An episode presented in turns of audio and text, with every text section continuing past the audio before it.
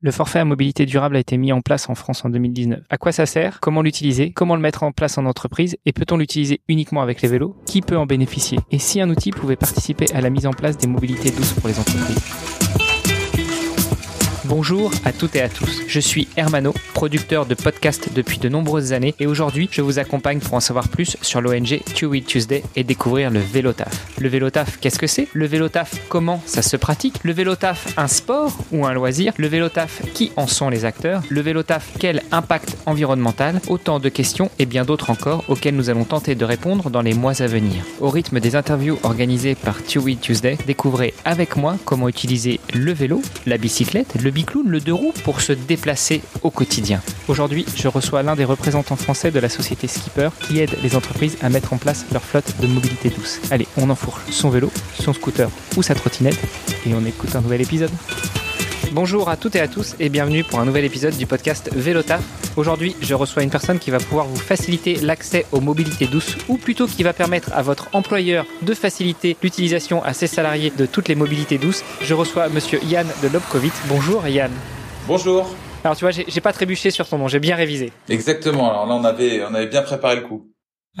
Euh, alors Yann, il y a une tradition sur ce podcast qui est de donner la parole quelques instants à notre invité pour en savoir un petit peu plus sur lui. Donc déjà, première question Yann, dis-nous tout sur toi. Qui es-tu?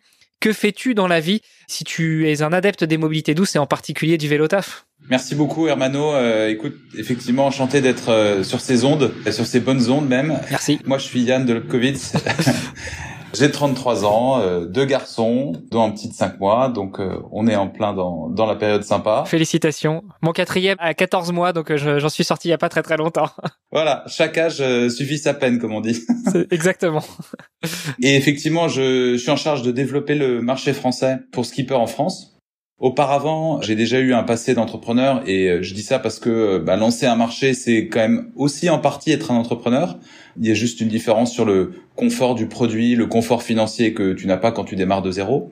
Mais comme je disais avant, j'étais entrepreneur, j'ai lancé ma propre société dans le domaine du paiement à table dans la restauration, un sujet qui a fait pas mal parler ces derniers temps, avec des, des grosses levées notamment. Ça s'est accéléré avec le Covid évidemment, donc ça fait partie des bénéfices qu'apporte le Covid. Et auparavant, j'ai été salarié dans une autre vie d'une boîte de conseil en strat à Paris. Ok, peut-être on, peut prendre quelques instants pour que tu nous en dises un petit peu plus sur ta vie d'avant, ta vie d'entrepreneur. C'était donc dans le domaine du paiement à table. C'était quoi? On payait par mobile, on payait avec un QR code? Comment ça fonctionnait? Ouais, c'est exactement ça. Ce qui aujourd'hui paraît parfaitement classique déjà et, et ce que tout le monde a déjà vu. Euh, c'est ce que on essayait de pousser en allant voir les restaurateurs. Donc on installe un QR code qui est flashé par le téléphone. Maintenant, tous les téléphones peuvent lire des QR codes évidemment sur la table. On reçoit du coup son addition parce que le QR code est connecté à la caisse et permet de, de, de, plutôt de répliquer l'information qui est dans la caisse. J'ai mon addition, je la partage, je prends tout, je fais ce que je veux avec mes collègues qui sont autour de la table. Je paye directement avec ma carte de crédit et puis le règlement est envoyé sur la caisse et solde l'addition. Je peux donc partir, gagner 10 minutes, accueillir plus de gens à table. Enfin, sous, ce parcours client qui est largement facilité. Ouais, et puis j'imagine pour les restaurateurs, on, on s'embête plus à faire des divisions pour la, la note ou le moi je prends le champagne, moi je prends le café, moi je prends le coca, moi c'est les chips et puis au final on sait plus qui prend quoi et le restaurateur se trouve avec une addition qui est pas soldée. Donc ça facilite la vie pour tout le monde, pour les utilisateurs et pour et pour les restaurateurs. Ouais, c'est ça, exactement. Alors, ça fait écho au sketch de Muriel Robin pour ceux qui connaissent euh, sur le partage de l'addition. Ceux qui connaissent pas, je vous encourage à aller voir le, le, le, le, sketch qui est assez drôle et assez symptomatique. Et effectivement, maintenant, ce problème de euh, qui a pris quoi et qui veut payer quoi, bah, on le retrouve dans les mains directement euh, des, des, des, utilisateurs, enfin des consommateurs.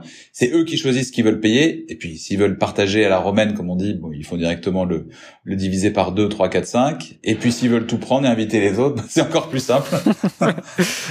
Ça l'a toujours été, cette partie-là. Cette partie-là a toujours été plus simple, sauf pour celui qui donne le numéro de la carte. En, tout cas, je note que tu étais déjà dans la simplification de euh, l'utilisation de, quelque chose qui est relativement simple, puisque payer l'addition, bah, qui n'a pas été au restaurant avant, enfin, à partir de 14-15 ans, on commence déjà à aller un peu au resto. Euh, donc, qui n'a jamais été au restaurant et qui n'a jamais été confronté à cette idée de payer euh, une note d'addition? Maintenant, tu es chez Skipper, tu es en charge de développer le marché français pour Skipper et skippers, finalement, ce qu'ils font aussi, c'est faciliter l'utilisation des mobilités douces. Alors, on reviendra un petit peu plus euh, dans le détail après sur justement euh, qu'est-ce que skipper, qu'est-ce que fait skipper. J'aimerais qu'on reste un petit peu sur toi d'abord pour savoir, bah, toi, quelle est ton utilisation des mobilités douces et vu que le nom du podcast est quand même Vélotaf, est-ce que tu vélotaf toi-même? Alors oui, mais non. Alors oui, hein ah, c'est mon épouse qui me répond comme ça d'habitude. Je précise et je, je dis pourquoi j'ai fait cette réponse parce que je, je vélotafais jusque jusqu'il y a peu, avant cet été, jusqu'à ce qu'on me qu'on me vole mon vélo, tout simplement. Donc euh, ça fait écho à un autre problème qu'on avait qu'on rencontre pas mal. J'habite à Paris euh, et qui se retrouve partout en France. Hein, c'est évidemment la sécurité euh, du vélo. donc j'ai été négligent une fois, on va dire, et, et, et ça a suffi pour que bam le lendemain le vélo soit plus là. Alors négligent ou trop confiant peut-être? Tu as tu as trop fait confiance euh, aux alentours et t'as pas forcément euh, bien loqué ton vélo? Ouais, c'est alors il était bien loqué, mais euh, manifestement j'avais pas bien assez bien loqué puisque j'avais pas attaché le cadre et donc c'est le cadre qui a disparu. donc j'ai la roue en souvenir, mais c'est un peu moins pratique quand même voilà, pour Ça. Donc j'ai encore un bout de vélo, on va dire. Donc voilà, c'est vrai qu'aussi s'acheter un vélo, c'est quand même euh, avoir une capacité d'épargne. Maintenant les vélos, bon, il y en a, il y en a pour tous les prix, mais bon, si on veut s'acheter un bon vélo, en l'occurrence, moi je faisais un petit peu de de, de route, donc euh, j'avais quand même euh, aussi et de VTT, donc j'avais un gravel en l'occurrence. Donc c'est plutôt quelque chose, voilà, sur lequel il faut avoir quelques économies. Donc je vais m'en racheter un évidemment, mais peut-être attendre Noël. Alors tu vas t'en racheter. Attends, peut-être que tu vas utiliser une des solutions de Skipper. Encore une fois, on reviendra sur Skipper tout à l'heure. Mais, mais donc, tu vélo t'as fait avant euh, d'être confronté à, qu'est-ce qu'on pourrait appeler ça du, vandalisme, un peu de, de méchanceté gratuite, euh, surtout qu'on t'a laissé une roue, donc euh, donc euh, le gars a pas dû aller loin. Mais euh, alors justement, avant cette mésaventure, comment est-ce que tu vélo t'as fait? Est-ce que c'était régulier? Est-ce que c'était ton moyen de déplacement habituel? Et quelle conviction tu nourrissais à propos du vélo taf? Ma conviction, elle est, elle est, elle est, elle est très clairement qu'en centre-ville, la voiture doit être réservée aux professionnels. Donc euh, tout ce qui peut être livraison, euh, taxi, VTC euh, ou transport familial, évidemment, hein, ça, ça, ça, ça existe évidemment aussi. Les usages qu'on appelle autosolistes, c'est, ça devient des pratiques quand même qui limite euh, véritablement la fluidité et la mobilité en centre-ville. Alors attends, je, je, me permets de te couper. Autosoliste, c'est la première fois que qu'on utilise ce mot dans le podcast. Tu, tu, veux parler par là, bien sûr, des personnes qui utilisent leur véhicule euh, tout seul, euh, qui ne covoiturent pas ou qui ne, ne se déplacent pas à plusieurs dans un même véhicule. C'est ça. Et notamment, alors pas que, hein, mais notamment pour se rendre sur son lieu de travail. Donc là, on est sur des usages très réguliers, la semaine, en heure de pointe, une personne par voiture. Je crois que la moyenne euh, de remplissage d'une voiture en France ou à Paris, il faudrait que je revoie, mais de, est de 1,06.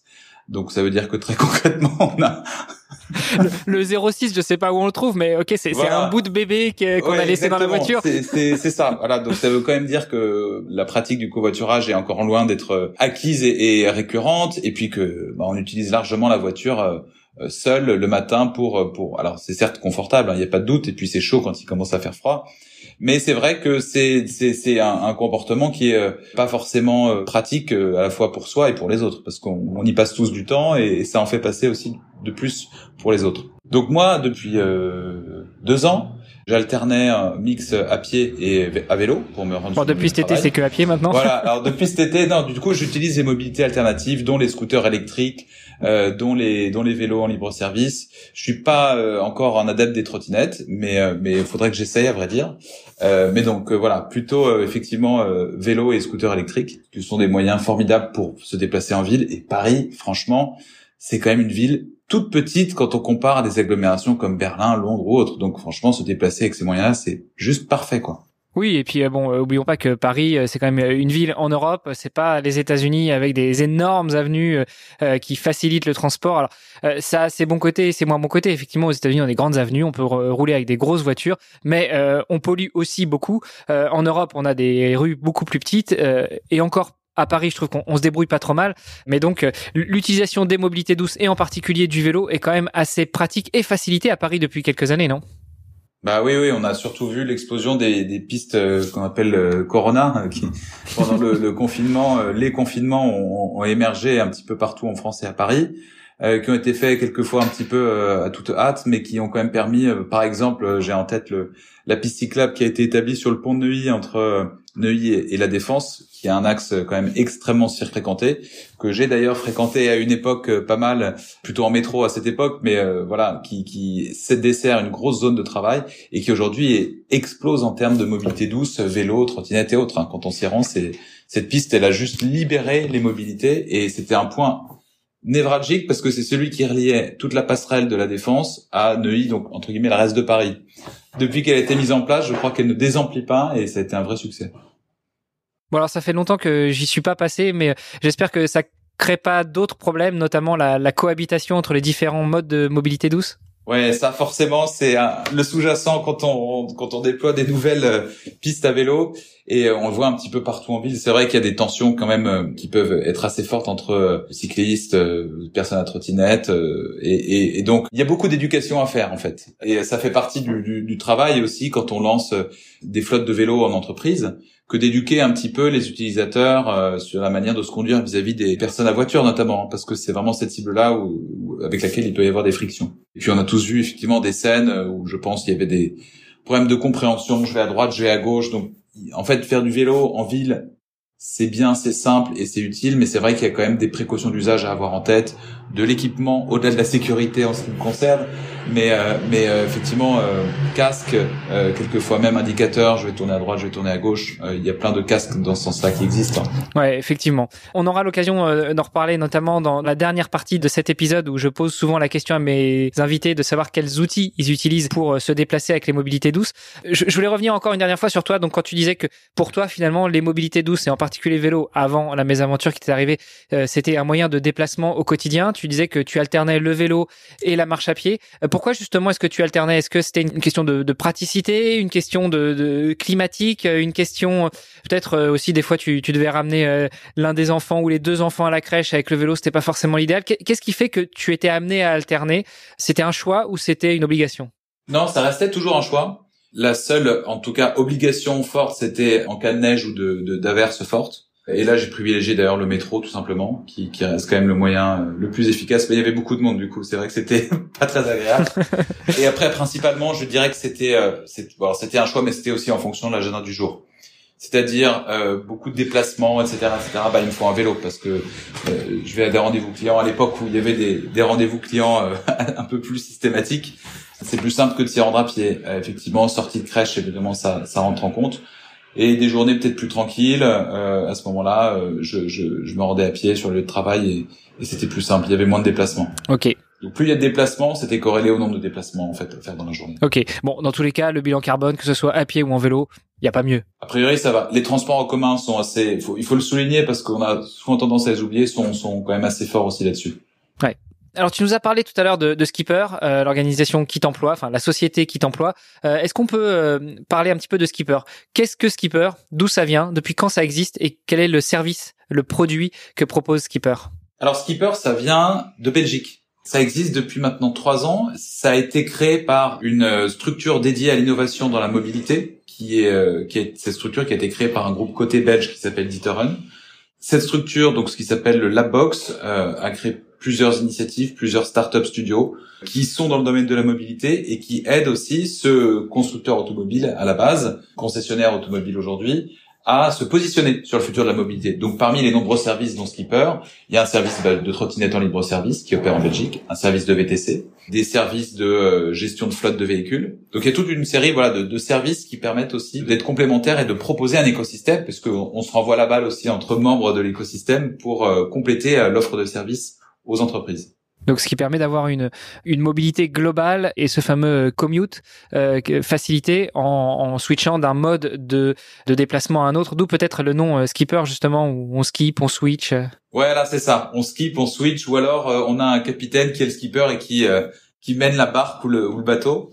C'est vrai que skipper a pris cet angle au début de la mobilité dans le sens large, c'est-à-dire agréger toutes les mobilités plutôt urbaines qui sont accessibles pour euh, les gens, euh, pour les, les utilisateurs. Ça s'appelle ce qu'on appelle en tout cas un mass mobility as a service. On agrège les services de mobilité sur une plateforme unique pour pouvoir avoir un accès le plus exhaustif possible à l'offre de mobilité autour de moi. Aujourd'hui, des masses, on les connaît. Euh, ils s'appellent CityMapper, Euh, ça s'appelle Google Maps aussi qui le propose. Et maintenant, des applications même comme Uber proposent différents services plus largement que juste le service de, VTC. Donc nous, ce service, on l'a lancé pour le grand public. Et puis petit à petit, on s'est rendu compte que en fait la demande, elle venait plutôt des entreprises, puisque chaque entreprise voulait un peu organiser la mobilité de ses salariés. Donc on s'est tourné euh, directement, enfin directement au bout de, de 6-9 mois, vers les entreprises pour leur permettre d'adresser plus particulièrement ce sujet de la mobilité des salariés avec une vision de budget, de gestion des budgets. Donc ça aboutit sur quoi? En plus de l'application de masse, ça aboutit sur la possibilité d'émettre une carte de paiement. Donc ce qu'on appelle nous la carte mobilité skipper, une carte un peu comme un ticket restaurant dans laquelle l'employeur va pouvoir financer un montant pour subventionner la mobilité des salariés de l'entreprise. Et donc ça, c'est quelque chose de nouveau qui a commencé en Belgique puisque les montants consacrés euh, sur la mobilité des salariés est plus conséquente qu'en France, en tout cas. Mais le besoin en France aujourd'hui, euh, il y a un contexte légal que je pourrais rappeler après, fait qu'aujourd'hui c'est particulièrement d'actualité et que euh, beaucoup d'entreprises se posent la question et ont, la possibilité de le faire. Mais cette, cette carte mobilité aujourd'hui, elle devient un avantage, un petit peu comme le titre mobilité lait, comme le chèque cadeau lait, comme toute une série de services au, au bénéfice du bien-être et de la qualité de vie au travail qu'on peut offrir aux salariés. Ok, donc le, effectivement, le service que vous proposez, c'est un service qui s'adresse directement aux entreprises euh, et qui, par ruissellement, après, est délivré euh, aux salariés. Est-ce que le, le, mode de fonctionnement entre Skipper Belgique et Skipper France et Skipper euh, autre implantation en Europe est identique ou est-ce que chacun a sa spécificité? Tu nous as parlé tout à l'heure d'un contexte, d'un contexte légal que tu pourrais rappeler qui évolue aussi en France. Moi, je me souviens que à Paris, il y avait une contribution des employeurs au, au transport des salariés. C'était pareil euh, euh, à Marseille, c'était pareil à Lyon, c'était pareil dans, plusieurs grandes villes. Par contre, dès qu'on était en province, tu prenais ta voiture, ton vélo, ta trottinette, qui n'existait pas encore forcément, je, suis plus si jeune que ça, euh, ou tes patins à roulettes, et c'était pour toi, alors que dans les grandes villes, l'employeur pouvait contribuer. Donc, quand tu parles d'évolution du contexte légal, est-ce que bah, il y a une différence entre la Belgique, le pays originaire de Skipper, et les autres implantations en Europe, et est-ce que tu peux nous rappeler justement les spécificités en France? Oui, effectivement, il y a une, différence euh, réglementaire euh, entre la France et la Belgique. Pour ce qui concerne le produit skipper en soi, c'est le même. On pourrait y revenir, mais le, le principe du, du, du, produit skipper, c'est que ce soit un produit qui puisse s'appliquer à tous les contextes différents et à tous même les besoins particuliers d'une entreprise. En ce qui concerne le cadre réglementaire euh, en France, euh, ce qui a eu lieu en 2019, décembre 2019, c'est la loi d'orientation des mobilités qui crée le forfait mobilité durable. En fait, ce forfait mobilité durable, il a comme vocation de permettre à l'employeur de financer jusque 600 euros par an par salarié au bénéfice de la mobilité douce et durable. Donc 600 euros, en fait, euh, ces 600 euros sont exonérés de charges pour l'employeur et sont non soumis à impôt pour le salarié et font écho effectivement aux 50% que tu mentionnais, qui étaient jusqu'ici la seule obligation, on va dire, pour la mobilité des salariés que l'employeur se devait de tenir et qui était aussi exonéré de charges par ailleurs. Donc en fait, la loi d'orientation des mobilités 2019, les décrets d'application mai 2020, là on est encore en, premier, en premier confinement, donc il se passe pas grand chose. Mais à l'époque euh, et dans, le premier, dans la première mouture du texte, c'était 400 euros par an par salarié. Ce qui s'est passé en fin d'année 2020 dans le projet de loi de finances 2021, c'est une augmentation pour le passer à 500 euros. Et là, très récemment, juillet 2021, dans le loi, le, la loi climat et résilience, le montant est passé à 600 euros. Donc en fait, on est passé de 400 à 500 à 600 euros assez rapidement, en un an en gros, avec euh, quelques confinements entre les deux. Donc c'est un sujet qui est absolument, on va dire, clé, critique pour la mise en œuvre de mobilité douce et durable par les salariés, par les employeurs.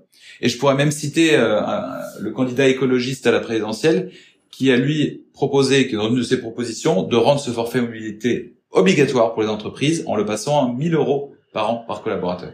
Donc c'est pas quelque chose du tout, du tout qui est pris à la légère. Sauf qu'aujourd'hui, ce dispositif, effectivement, il est facultatif. Il est facultatif par rapport aux 50% de remboursement obligatoire, mais ils peuvent être cumulés. Donc nous, tout l'enjeu, c'est d'essayer de euh, bah, présenter, de parler, d'éduquer, de sensibiliser les entreprises à l'existence de ce forfait mobilité durable, parce que derrière, les mobilités auxquelles euh, ça donne accès, ça concerne le vélo, l'équipement des vélos, la location des vélos, L'équipement des vélos, là, ça me, là, ça m'intéresse moi. bah oui, puisqu'il te reste une roue, donc il va falloir équiper le reste de la roue. Exactement. Et il y a aussi toutes les catégories des trottinettes, scooters électriques, autopartage, covoiturage, et évidemment les transports publics pour les tickets à l'unité.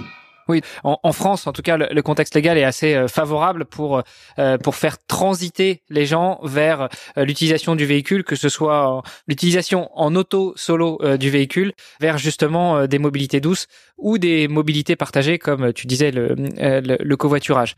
Donc on l'aura bien compris, Skipper, l'objectif c'est de mettre tout ça en musique, de faciliter la vie aux entreprises pour que leurs salariés se mettent aux mobilités douces et puis euh, puissent justement euh, utiliser ce forfait mobilité.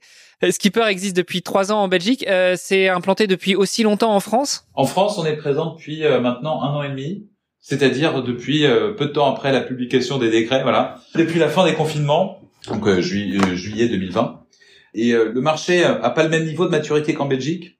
Et quand je parle de niveau de maturité, c'est euh, ça, veut, ça veut surtout dire il n'y a pas les mêmes budgets qui sont consacrés dans les entreprises pour la mobilité des salariés. En fait, en France, le challenge il est important parce que c'est carrément un nouveau métier, une nouvelle fonction des, des, euh, des métiers RH qu'on apporte. Jusqu'ici, la mobilité des salariés, en dehors des gestionnaires de flotte de véhicules de fonction, qui est un autre sujet, en dehors de ça, c'était quasiment pas géré. C'est-à-dire, bah, c'est les 50%, donc je demande un abonnement justif, et puis c'est bon, je le mets dans un coin, je donne les, je, verse euh, les 50% correspondant aux salariés, que ce soit par mois ou par an, et puis ça roule quoi. Il n'y a pas de, il y a pas de sujet. Maintenant, en fait, on se rend compte que si on donne accès, bah, euh, potentiellement à l'acquisition d'un vélo, à la location d'un vélo, à l'achat d'équipements de vélo, il va falloir mettre des process de revue, de communication, euh, voilà, qui soient beaucoup plus costauds. Donc c'est c'est un nouveau métier qui s'opère et la manière de le traiter pour les entreprises, c'est soit d'embaucher une personne à temps plein pour gérer ça, schématiquement, hein, soit euh, d'avoir un service qui puisse permettre, bah, évidemment, de, gérer ça un peu en automatique. Ça ne veut pas dire que personne ne s'en occupe dans l'entreprise, hein, évidemment, mais d'avoir au moins une personne qui puisse s'appuyer sur cet outil et en devenir vraiment le, le, le responsable pour, euh, bah, voilà, euh, suivre comment ça se passe et puis marketer aussi l'offre de mobilité vis-à-vis des salariés c'est vraiment là-dessus que Skipper se positionne. Donc un outil euh, qui, qui est euh, en trois parties, on va dire. Une carte de paiement, une application mobile pour le salarié dans laquelle il va pouvoir suivre ses dépenses, euh, attacher des justificatifs, voilà, connecter son compte personnel s'il veut faire des, des locations aussi en perso. Et le troisième outil, c'est évidemment la plateforme de gestion de l'entreprise dans laquelle il va pouvoir gérer les mobilités affectées aux salariés, euh, l'arrivée de nouveaux salariés, le départ de salariés, etc., etc. Ok. Alors tu parlais euh, justement des origines de Skipper, qui, qui vient de Belgique. Dans le, le cadre de nombreux échanges que j'ai eus, et notamment des invités que j'ai eus sur ce podcast qui viennent de Belgique, j'ai l'impression qu'il y a une, une autre prise de conscience en Belgique, que cet attrait pour les mobilités douces, ou plutôt cet attrait pour la protection de l'environnement de manière générale, est beaucoup moins récent qu'en France. Ça fait beaucoup plus longtemps qu'il est installé. Euh, les mentalités sont plus ouvertes à ce genre de choses, même si on remet toujours souvent en cause le climat belge qui a pas grand chose à voir avec le climat du nord de la France et, pour certains le nord ça commence en dessous de Lyon. Quel est l'enjeu de skipper justement en France, euh, enfin l'enjeu de skipper ou des, acteurs de la mobilité douce en France pour pouvoir euh, faire adopter ça dans les mentalités pour faciliter l'utilisation euh, des, mobilités douces et en particulier du vélo taf? En fait c'est vrai que aujourd'hui le salarié en tant qu'individu il n'a pas attendu l'entreprise pour changer son comportement de mobilité, notamment avec le Covid, les confinements. Donc nous aussi, ce qu'on se dit et ce sur quoi on s'appuie dans notre message, c'est de dire, en fait, vous devez carrément, et c'est votre responsabilité RSE en tant qu'entreprise finalement, c'est de rendre les salariés maîtres et participants, acteurs de cette transition écologique dont vous êtes responsable. Donc, regardez comment se déplacent maintenant vos salariés, faites un petit peu une update, une mise à jour de la mobilité de vos collaborateurs et on aide également les entreprises à faire des enquêtes collaborateurs là-dessus. Mais c'est important de le faire parce que beaucoup d'entreprises pensent que c'est 50% en voiture, 50% en transport en commun. Non, pas du tout, pas du tout. Ça s'est largement éclaté, même si c'est loin d'être majoritaire, euh, par exemple au vélo taf. Euh, il faut vraiment se rendre compte, notamment dans les grandes villes, mais pas qu'à Paris, hein, dans plein de grandes villes. Il faut regarder Lyon, il faut regarder Strasbourg. Euh, dans laquelle euh, les salariés viennent à vélo euh, au, travail à vélo. Et donc c'est aussi ces comportements-là qu'il faut encourager. est finalement valorisé. Donc, quand il y a un budget à disposition euh, jusque 600 euros euh, qui est à disposition des salariés, qui coûte pas cher pour l'entreprise puisqu'elle n'est pas exonérée de charges, ben, il faut l'utiliser, il faut la mettre à disposition. ce sera encore plus euh, valorisant que 100 euros d'augmentation ou, un 2% d'augmentation en fin d'année que les entreprises peuvent pas octroyer. Donc, c'est un vrai outil effectivement de, récompense, de valorisation des efforts du salarié, et euh, ça correspond aussi, euh, bah, dans certains cas, à l'image que veut renvoyer l'entreprise, à la fois pour attirer les talents, pour garder les, les, talents actuels, et pour se positionner sur le futur dans son, dans son positionnement RSE. Alors tu le disais, c'est un petit peu aux entreprises euh, qu'on on donne cette mission de faire passer ou de maintenir les salariés dans cette euh, dans cet accès aux mobilités douces, dans cette utilisation des mobilités douces. Comment est-ce que vous, chez Skipper, vous intervenez au quotidien? Quelles sont vos actions quotidiennes pour faciliter cet accès aux mobilités douces? Alors évidemment, tu l'as dit, vous avez l'application, vous avez la plateforme pour euh, pour les pour les entreprises, mais jusqu'à l'utilisateur final, comment est-ce que vous intervenez au quotidien? Est-ce que vous proposez des services complémentaires pour les salariés. Tu nous parlais tout à l'heure un petit peu de, de, former les entreprises ou de former les salariés euh, à l'utilisation, à la sécurité, etc. Moi, je voudrais vraiment savoir quel est votre rôle et peut-être comment est-ce que vous pourriez aller plus loin encore? Nous, dans notre positionnement, on est une solution, on est une fintech, hein, donc on propose un moyen d'attribuer des budgets et les dépenser. Donc qu'est-ce que ça veut dire? Ça veut dire qu'il faut qu'on soit le plus exhaustif possible dans le recensement des mobilités accessibles aux salariés y compris à l'achat euh, de vélos, d'équipements. Et donc ça, on le fait à travers la valorisation des mobilités présentes dans le mass euh, autour du, salarié et de son lieu de travail ou de, son domicile. Néanmoins, ce qui est le plus demandé chez les entreprises, c'est la formation, la sensibilisation au vélo. Il n'y a vraiment pas de pas de doute là-dessus. C'est le vélo qui est demandé largement par les entreprises. C'est pas le covoiturage, c'est pas il n'y a pas de, il y a pas de mobilité, mais c'est vrai que c'est le vélo qui largement sort, on va dire, dans les besoins euh, des, entreprises et des salariés. Donc sur ce volet vélo, en particulier, on s'attache nous à proposer des ateliers de formation de sécurité en ville, sécurité du vélo en soi, et des ateliers aussi euh, juste formation de roue dans le sens où euh, peut-être qu'il y en a qui, qui sont qui sont intéressés mais qui savent pas forcément faire du vélo et c'est très important de l'avoir en tête. Tout le monde ne sait pas faire du vélo. Et donc euh, ces ateliers-là sont souvent demandés au lancement. Et donc nous on en profite puisque dans on va dire euh, tout le process d'onboarding et de lancement de notre de notre offre, il y a une partie euh, on va dire lancement physique sur site, présentation, etc. Et ben on en profite aussi pour greffer à ça des événements de sensibilisation de roues pour les salariés des entreprises. Et donc ça, sans que ça soit directement partie de notre offre, puisqu'on le fait avec un, un partenaire, c'est important de systématiquement pouvoir le proposer et être sûr de valider que ce soit un besoin chez l'entreprise. Ok. Alors, je voulais revenir un petit peu plus sur le, service de Skipper. Quand tu dis que vous êtes une fintech, que finalement vous proposez, enfin vous facilitez la mise à disposition des mobilités douces en, aidant à dépenser ce budget euh, mobilité. Comment ça se passe concrètement? C'est-à-dire, euh, moi euh, j'ai besoin d'acheter un vélo pour me déplacer, pour aller au travail. Est-ce que vous proposez aussi un financement qu'après on va pouvoir étaler sur un an, deux ans, trois ans de fidélité à mon employeur et après mes, mes forfaits mobilité seront utilisés pour les, prochaines années Ou est-ce que finalement bah, toutes les dépenses que je vais avoir au fur et à mesure de l'année, je vais pouvoir les déduire? Par contre, c'est moi qui vais devoir financer euh, mon outil de mobilité douce dans un premier temps.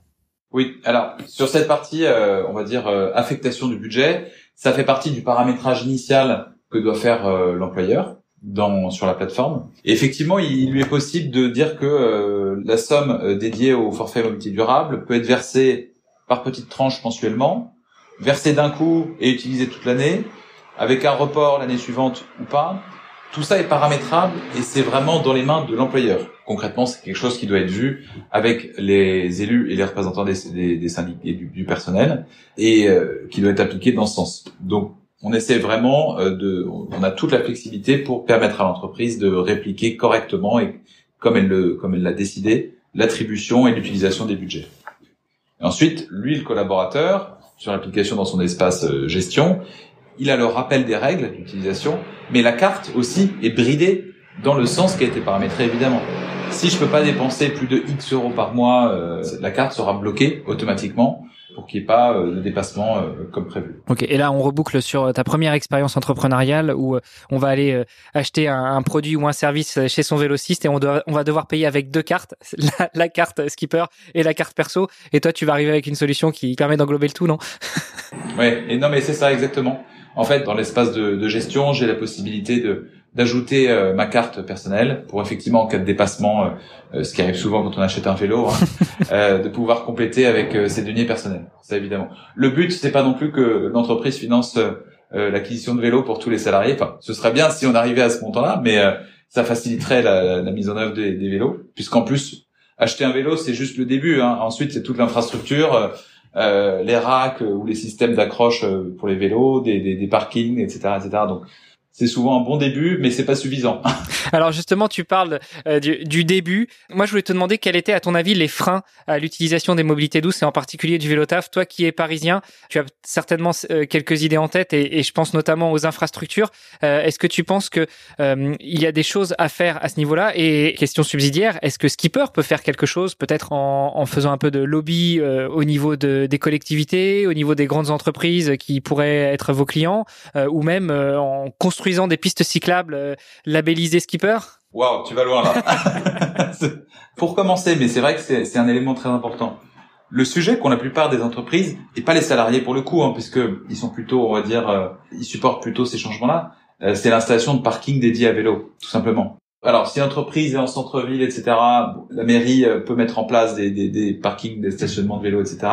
C'est bien, mais on va dire que euh, c'est encore mieux quand euh, l'entreprise a fait des efforts il y a quelques années de mettre des, des, des parkings à voiture, bah, en fait, de, de, convertir des places de voiture en parking à vélo. Et franchement... Oui, sachant que sur une place de voiture, on met facile 4-5 vélos, donc en plus, ah bah en termes d'emplacement, c'est ça, ça représente pas la même chose. C'est clair, c'est clair. Et le, but quand même de cette transition écologique dont on parle, hein, c'est d'essayer de faire passer des rouleurs en voiture à vélo. Donc euh, chaque chaque voiture en moins c'est euh, 4 à 5 vélos de plus. Donc c'est vrai que non mais c'est là-dessus qu'il faut commencer parce que j'ai pas de, de place d'accueil pour mon vélo, euh, j'ai vaguement une place dehors mais je suis pas sûr de l'avoir et en plus euh, je sors tard ou j'en sais rien, j'ai peur de, de de pas retrouver mon vélo dans le bon état, dans le même état que j'ai laissé. Non, il faut il faut il faut que l'entreprise mette des des structures d'accueil pour qu'il n'y ait pas vraiment de, de, de, de questions là-dessus. Surtout qu'on voit qu'il y a des systèmes maintenant euh, de stationnement hyper innovants dans lesquels on peut euh, vraiment euh, on attache son vélo et la, le harnais monte et prend le vélo pour qu'il prenne le moins de place possible au sol. Oui, ce qui existe depuis 40 ans au Japon, mais qui vient tout juste d'arriver en Europe. non, mais ça c'est clair. Ouais, ouais, exactement. Donc l'emprise finalement de ces trucs-là, c'est juste la roue arrière qui, qui, qui, qui, touche au sol et le reste est en hauteur. Donc, franchement, quand on met ça en place, euh, on trouve toute la place du monde. Donc ça, c'est le premier point.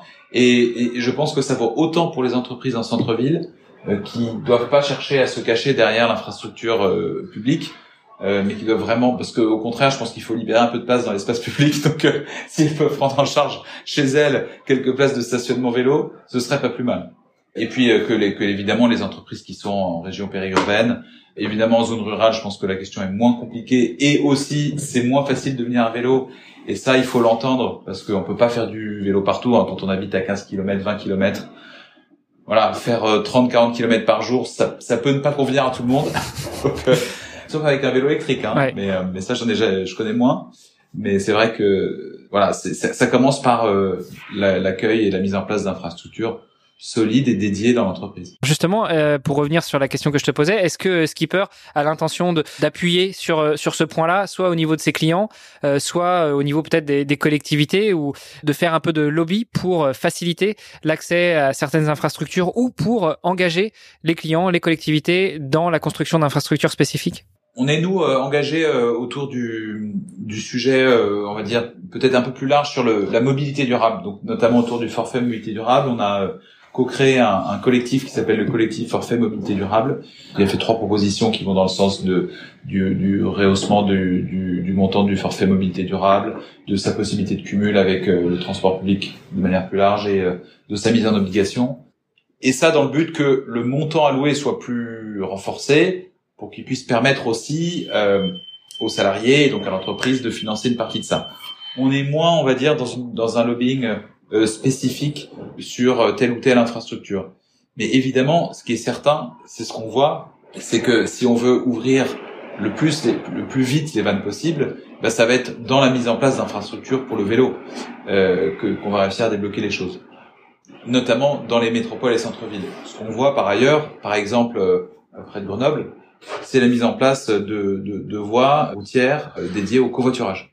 Et donc ça, pour faire gagner du temps, vous as vraiment des voies qui sont réservées uniquement au covoiturage, avec des radars qui viennent flasher pour être sûr que ce soit bien pour du covoiturage. Et donc ça, c'est des, des, infrastructures aussi très fortes pour le coup, qui permettent euh, à la mobilité partagée, hein, dans ce cas-là, d'exister et de d'avoir un accès privilégié, quoi, carrément. Donc nous, on a une démarche plus large, à vrai dire, Skipper en tant que tel, puisqu'on est un peu au service des mobilités durables, dans le sens aussi où euh, on sait que les salariés, ils ont mille besoins différents, et que pour certains, ce sera la trottinette, pour d'autres, ce sera le vélo, et on veut pas, entre guillemets, euh, euh, il faut que le salarié trouve ce, ce qu'il préfère dans les alternatives à la voiture, principalement. Tant que c'est pas de la voiture, ça nous convient. Euh, mais c'est sûr que c'est souvent le vélo qui revient. Pour terminer, je voudrais revenir un petit peu sur toi et déjà te poser la question que je pose à tous mes invités.